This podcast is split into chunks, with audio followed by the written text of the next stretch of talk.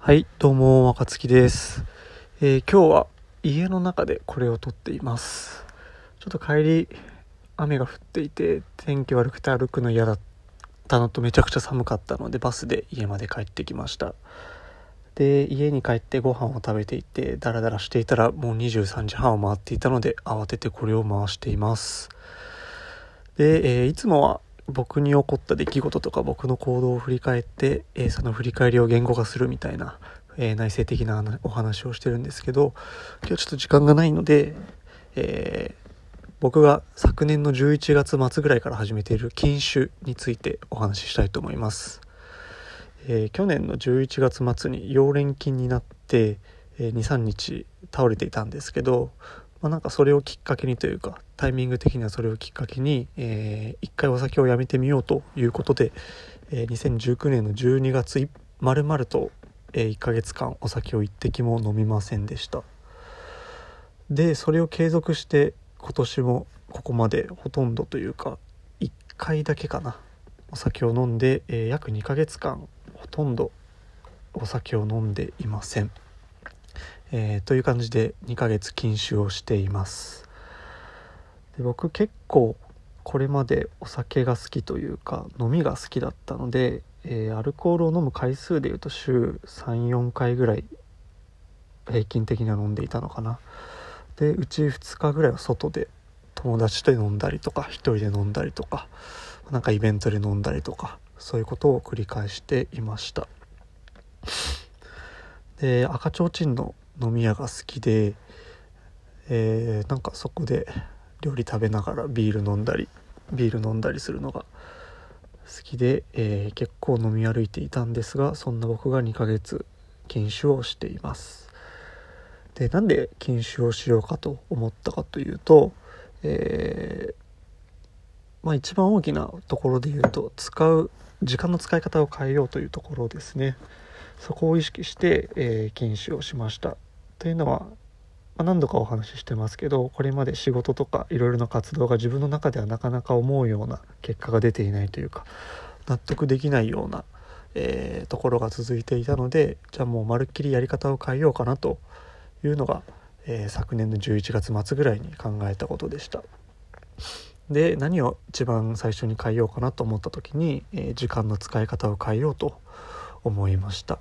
それで、えー、とすごいお酒を飲んでいたんですけど、まあ、日によっては翌日二日酔いになってしまったりとか、もちろん仕事がある日はそこまで飲まないですけどそれでもお腹を壊してしまったりとか、まあなんか翌日とかその日の夜にすごく影響が出ていたので、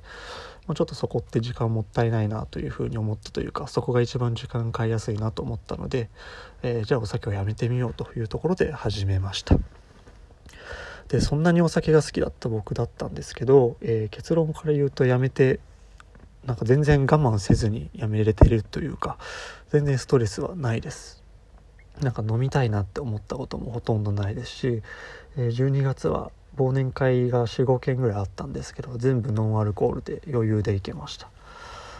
なんか僕ご飯我慢したりとか食、えーと飲み物我慢したりするっていうのがどうやら余裕みたいで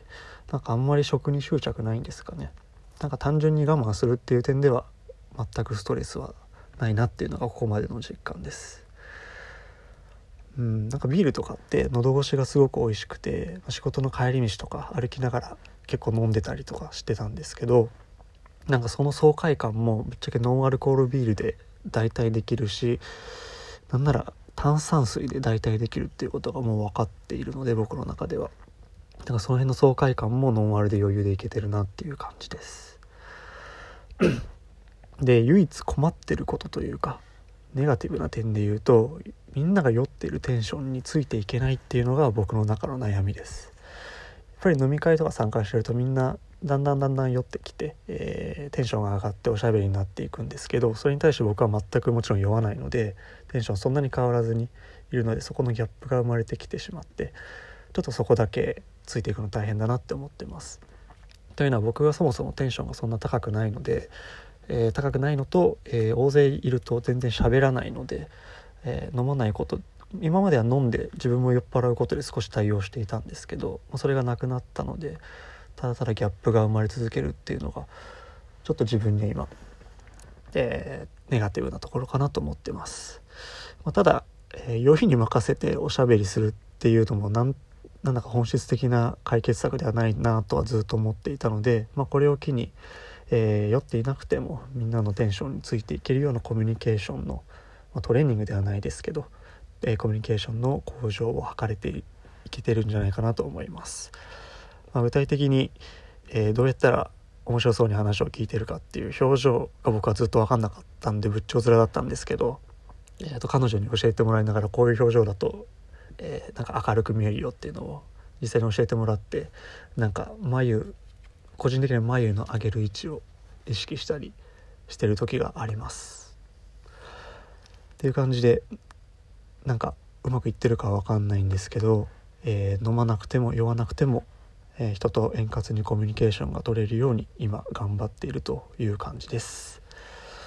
でまあそれはちょっと飲み会のディテールなんで、えー、本当の目的である時間の使い方を変えることで、まあ、自分の思うような成果が出るかっていうところに関して言うと正直まだそんなに実感がないというか成果には出ていないかなというふうに思ってます。まあ12ヶ月ねちょっと生活変えただけで本質的にババッと、えー、自分の思う成果が出るかというと当然そんなことはないと思うのでこれからも継続してそこはやっていこうというところであります。ただ昨日か一昨日もお話ししたんですけど、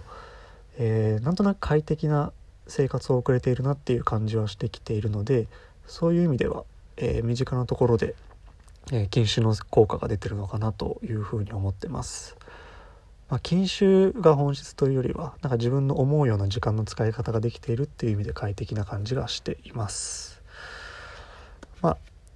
自分の思うような成果っていうのはちょっと長期中長期的な目線で見ていきたいなと思っているので、えー、2020年は引き続きほぼ禁酒でこのままいこうと思っています。えー、ほぼってつけたのは完全に禁酒するのが目的ではなくて、えー、時間の使い方を変えるっていうところが目的なので、えー、ほぼっていう感じにしています。というのはねあの自分の思うような成果が出た時とか、まあ、節目節目に、え飲む機会を残しておいてまあ、アスリートでいうシャンパンファイトみたいな感じで、えー、メリハリとして残しておくのがいいかなと思っていて、えー、ほぼ禁酒というふうにしています。はい。今日はそんな感じで禁酒をしている自分についてお話ししてみました。はい。日付も変わっちゃいそうなんでこれで終わります。さよなら。